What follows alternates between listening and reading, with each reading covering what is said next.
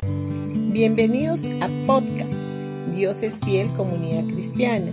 Los invitamos a escuchar el mensaje de hoy. Hola familia, hoy día martes 21 de noviembre del 2023. En esta semana estaremos hablando que la fe se activa cuando sabes que eres amado.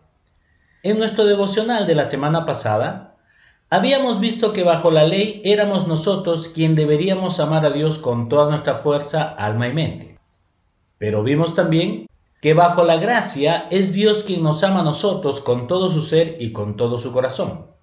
Bajo el nuevo pacto el enfoque está puesto en Él, quien es quien nos ama con todas sus fuerzas.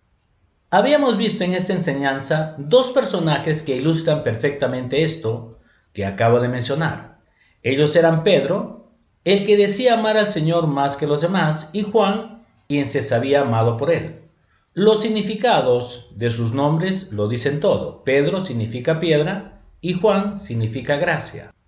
Pedro trataba de amar al Señor con todas sus fuerzas, pero Juan se denominaba a sí mismo el discípulo a quien Jesús amaba.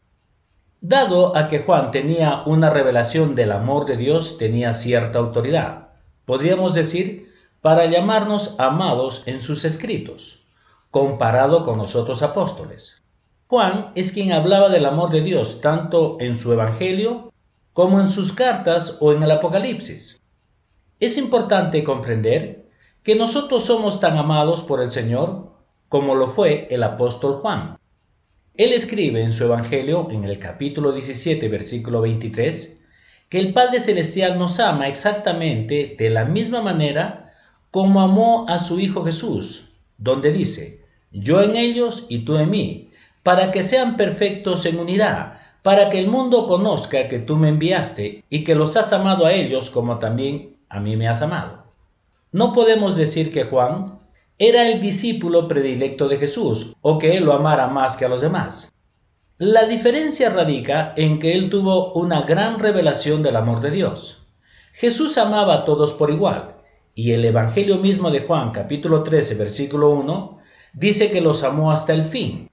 Antes de la fiesta de la Pascua, sabiendo Jesús que su hora había llegado para que pasase de este mundo al Padre, como había amado a los suyos que estaban en el mundo, los amó hasta el fin. Repito, Juan no era el discípulo predilecto de Jesús, sino que tenía una mayor revelación del amor divino. De la misma manera hoy en día, hay algunos creyentes que son plenamente conscientes del amor de Dios y hay otros que andan a los tropezones en cuanto a este tema y no están seguros de que Dios los ama.